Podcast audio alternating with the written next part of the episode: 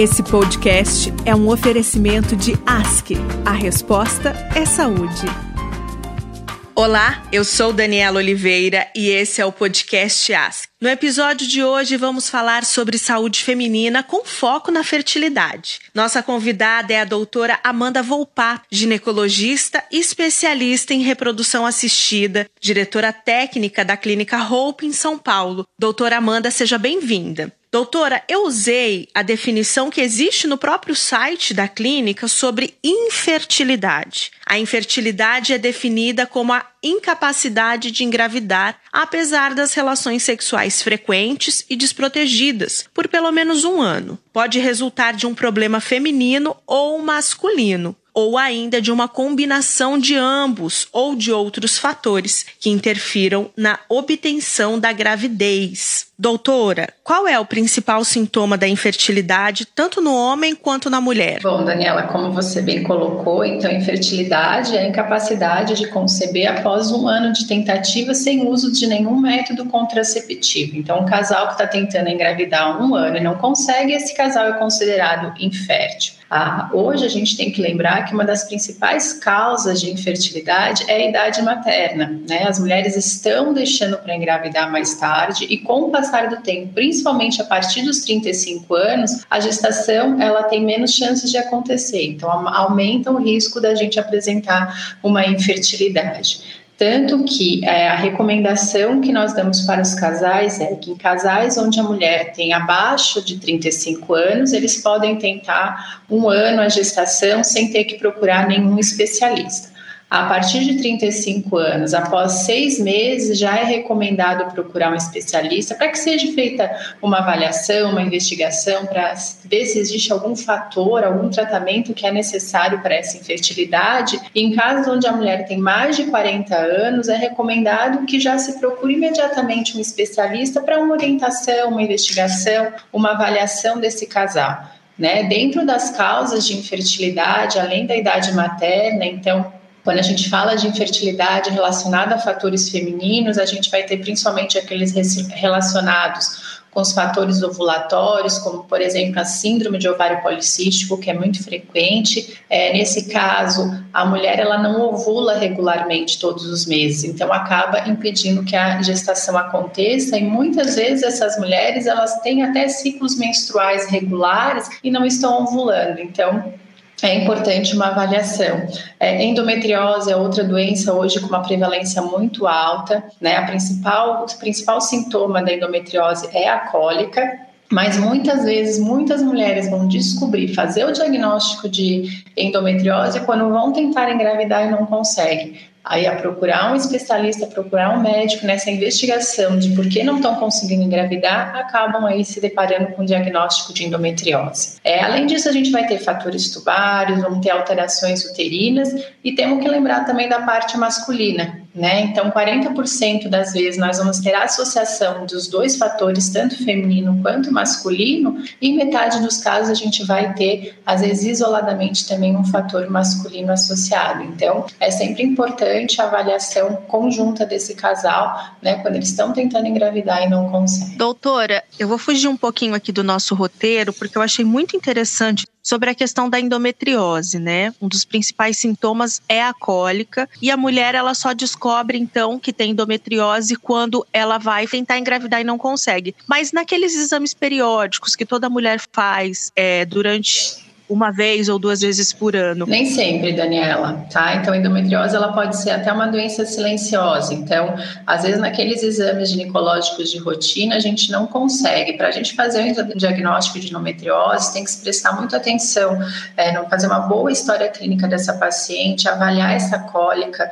Né? Um erro muito comum das mulheres é achar que cólica é um sintoma normal do ciclo menstrual. Ah, não estou menstruada, estou com cólica, isso é normal. E, nem, e não é normal. Então, a gente tem que sempre avaliar o quanto essa dor, a intensidade dessa dor, às vezes de desconforto na relação sexual também é muito importante, né? Não é para se sentir dor no, no ato sexual, então isso pode estar relacionado com a endometriose. E quando a gente fala de diagnóstico de endometriose, os dois principais exames para diagnóstico seriam uma ressonância magnética da pelve ou um ultrassom transvaginal com preparo intestinal. Então é uma ultrassonografia especial, aquela ultrassonografia transvaginal que muitas vezes a gente gente faz de rotina quando vai no ginecologista, nem sempre ela é capaz de fazer o diagnóstico da endometriose. Doutora, quais são as técnicas de fertilidade mais praticadas no Brasil? E existe um perfil em que é feita é, uma avaliação para saber qual o melhor tratamento para cada mulher? Daniela, dentro das técnicas de reprodução assistida, nós vamos ter basicamente três grupos, onde a gente tem uma, uma técnica que a gente chama de baixa complexidade ou coito programado, namoro programado, onde é uma técnica em que o especialista vai só orientar o melhor momento para que esse casal tenha as relações sexuais. Então a gente faz é, o acompanhamento do ciclo menstrual e orienta o momento para o melhor momento para a relação com o objetivo aí de gravidez. Depois disso a gente tem é, dentro dos tratamentos de média complexidade a inseminação intrauterina, é, que é indicado principalmente para casais mais jovens, onde às vezes a gente tem uma infertilidade sem uma causa definida ou até um fator masculino leve, onde a gente faz um preparo desse sêmen e coloca esse sêmen dentro da cavidade uterina. E a partir dali é como se fosse uma gestação natural. E a fertilização in vitro, então, que é o tratamento de alta complexidade, o tratamento mais é, utilizado atualmente né? E o que tem realmente a melhor taxa de sucesso? Claro que para cada tratamento a gente tem um perfil de paciente, esses casais eles têm que ser avaliados individualmente e aí decidido qual é o melhor tratamento baseado na idade do paciente, no diagnóstico desse paciente, na no histórico, né, tempo de infertilidade. Então, existem vários fatores que a gente leva em consideração para poder indicar entre uma técnica e outra. E com relação ao Brasil, a gente não tem hoje nenhuma diferença em, em dados em relação à taxa de sucesso, tipo de tratamento, tecnologia diferente do que a gente tem no restante do mundo. Então, a medicina reprodutiva no Brasil, ela é tão boa quanto em qualquer outro lugar. Doutora, como você disse ali no começo da nossa conversa, né? E isso é um dado social, a gente sabe que cada vez mais mulheres vêm protelando a primeira gravidez por vários fatores: trabalho, estudo, por estabilidade financeira. É, os casos de fatoridade são de fato, então, é, os principais casos ali de procura de tratamento de fertilidade, mas há também uma alternativa, né? Inclusive, às vezes a gente vê aí algumas notícias, algumas matérias de que algumas celebridades, atrizes muito famosas, têm recorrido a essa técnica do congelamento dos óvulos. Como funciona isso, doutora? Bom, Daniela, realmente a idade hoje, né, dentre as causas de infertilidade, acaba sendo, como eu falei anteriormente, uma das principais, mas a gente não precisa é, ter, chegar ao ponto de ter infertilidade hoje, né? Então é importante as mulheres saberem que não tem problema ela adiar a maternidade. Elas têm a possibilidade de fazer, de adiar essa, essa maternidade, podendo preservar anteriormente a sua fertilidade através do congelamento de óvulos. Então hoje é, existe cada vez mais, né? Está se falando sobre o congelamento de óvulos, sobre a preservação da fertilidade, porque é uma maneira da mulher poder fazer essa é, é, postergar sua maternidade com bastante segurança. Então, o congelamento de óvulos, a gente faz uma estimulação ovariana, então a gente coleta esses óvulos da mulher na idade, né? Quanto antes melhor. Então, é ideal que esse congelamento seja realizado antes dos 35 anos de idade, para que a gente mantenha as chances de gravidez baseado na idade do congelamento. Então, a gente faz toda é, uma estimulação, congela esse óvulo e a mulher pode deixar para engravidar depois sem perder aí as chances é, de gravidez relacionado com a idade, porque a partir do momento que ela tem esse óvulo congelado, ela não tem um tempo para utilizar, então ela pode deixar esses óvulos congelados por tempo indeterminado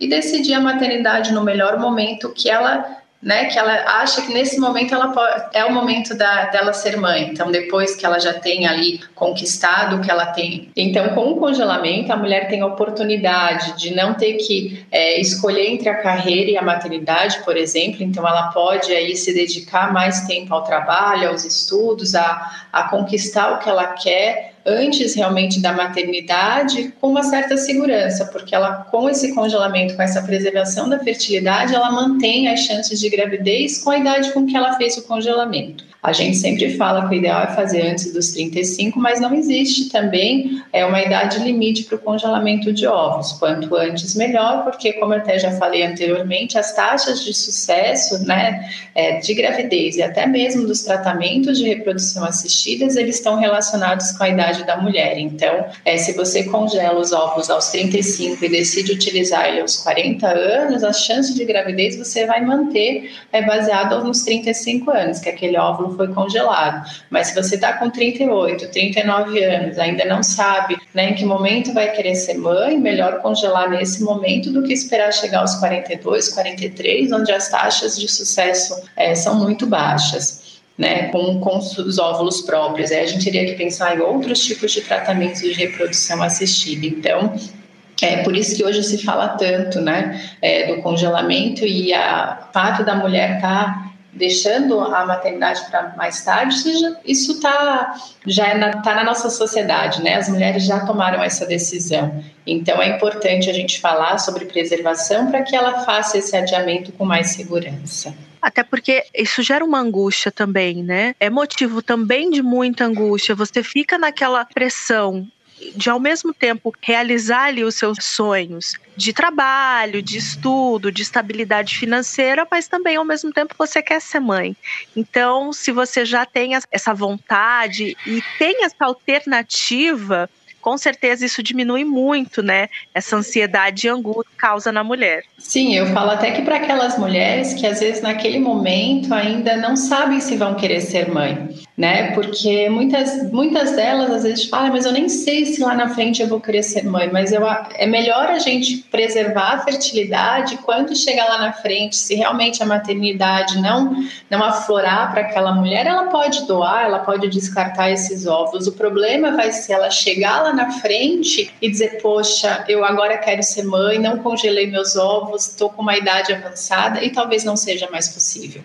Né? Ela conseguir engravidar com seus próprios ovos, ela tenha que pensar ou numa adoção ou num tratamento com óvulos de doadora. Então, acho que isso que é importante, você poder dar para essa mulher a oportunidade dela decidir, ficar segura, para que ela não precisa tomar essa decisão da maternidade naquele momento mas ela saber que ela pode preservar a fertilidade dela e com isso ela pode se sentir aí mais tranquila, sem essa pressão, né, em relação e fazer tudo que ela e realizar tudo que ela quer antes, né, trabalhar, viajar, encontrar o parceiro ideal, que também é, é um fator. Doutora Amanda, e a pandemia de Covid-19, ela paralisou por um período vários tipos de tratamento. Como isso se deu no caso dos tratamentos de fertilidade, né? Às vezes as mulheres estavam ali no início do processo ou na metade do processo, como se deu? Logo no começo da pandemia, por um período curto, a gente teve, né, por não saber muito em relação às consequências da Covid-19 na parte reprodutiva, tanto de homens e de mulheres, então houve uma paralisação de todos os tratamentos, então nós ficamos aí em torno de 30 a 60 dias é, sem realizar os tratamentos de reprodução assistida. Os casos que estavam em andamento, eles foram terminados, mas não foram iniciados novos casos com o avanço dos estudos e quando a gente viu que não existia uma repercussão é, em relação à fertilidade em si, então é, não teria risco de da, do vírus da da Covid-19 causar malformações, não estava associado a nenhum outro é, impacto direto, nem na, nos óvulos, nem nos espermatozoides, os tratamentos foram retomados, principalmente para aquelas mulheres né, que já tinham mais idade, casais que não poderiam ficar esperando, que o tempo era um fator inimigo, ele, ele postergar o tratamento dele, isso poderia acabar diminuindo as chances de sucesso. Um fato interessante também que aconteceu durante a pandemia foi o aumento do número número de casos de congelamento de óvulo, como a gente congelou anteriormente. Então, até mesmo casais, né, que às vezes estavam querendo engravidar, mas casais naquele momento, por, pelas incertezas que a pandemia trouxe, decidiram postergar é, a maternidade, a paternidade, e com isso decidiram, então, congelar ovos ou até congelar já embriões para a utilização deles no, após o fim da, da pandemia. Doutora Amanda, e o tratamento de fertilidade, ele é uma garantia que a mulher ela vai engravidar e existe algum risco nesse tratamento? Não, ele não é uma garantia, Daniela. Então, assim, infelizmente, né, é, a gente não tem é, nenhum tratamento que seja 100%. Então, claro que com o tempo as técnicas estão melhorando, as chances vão melhorando. É, como eu falei já várias vezes aqui, a idade é um dos principais fatores prognósticos de sucesso aí do, do tratamento também, mas a gente não tem a garantia. Então, hoje, quando a gente pensa nos melhores cenários que a gente tem, a chance de gravidez por ciclo é, vai ficar em torno nas melhores. Quando a gente tem tudo, né, é, muito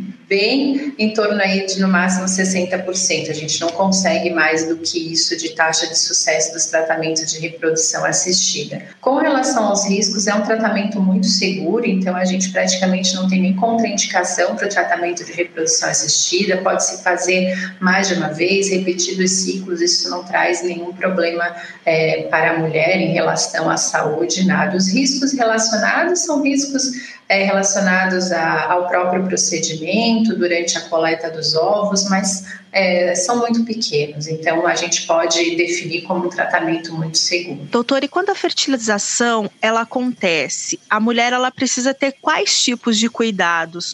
Ou ela segue com uma gravidez normal. Tem mulher que consegue, né, trabalhar até ali próximo aos nove meses. Quais são os tipos de cuidados para essa mulher que engravidou através de fertilização? É, quando a gente engravida através de uma fertilização in vitro, existem alguns fatores obstétricos de aumento de risco para essas gestantes, então de ter um pouco mais é, risco de desenvolver um aumento de pressão alta durante a gravidez. É, a gente tem algumas é, alterações como placenta prévia, mais comum em casos em que a gente faz fertilização in vitro, mas no geral um bom acompanhamento obstétrico ele vai é, ser suficiente para essas mulheres sem necessidade, sem necessidade de nenhum é, cuidado a mais além do que já é, a gente faz num, num pré-natal é, normal. O que a gente tem que lembrar é que, como muitas dessas mulheres às vezes engravidam após os 40 anos, então toda mulher que engravida após os 40 anos, ela tem riscos em relação à idade, então aumento de pressão alta, diabetes gestacional, de ter parto prematuro, né? Então, independente aí dela ter feito uma fertilização ou não. Doutora, para a gente encerrar aqui a nossa conversa, todas essas informações é muito ricas ricas que você trouxe para gente, gostaria que você falasse um pouquinho sobre as experiências que você tem como médica quando é, consegue então, né, trazer para aquele casal o seu filho e depois como é o retorno, como fica essa relação entre o casal e o médico. Ah, Daniela, é o melhor possível. Eu acho que você ter a oportunidade de é, realizar o sonho, né, de uma pessoa que é ser mãe, ser pai, é algo muito gratificante. Então você você poder participar desse processo que traz tanta felicidade, que completa,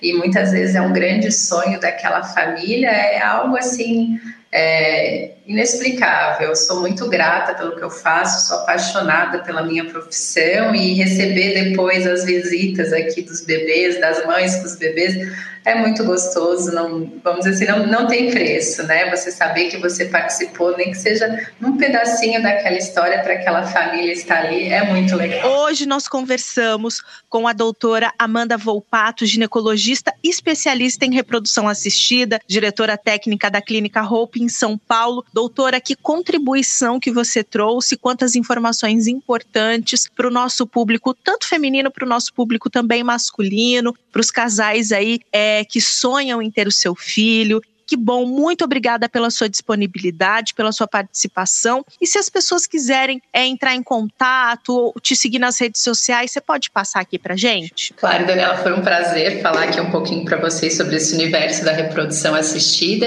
E quem quiser saber mais, pode me acompanhar aí nas redes sociais, é doutora.amanda Volpato, que vai ser um prazer ter vocês lá. Doutora, muito, muito obrigada, hein? Imagina, Daniela, foi um prazer. Bom, esse foi mais um podcast Ask. E se você gostou do nosso episódio, compartilhe e siga a Ask nas redes sociais. Até breve!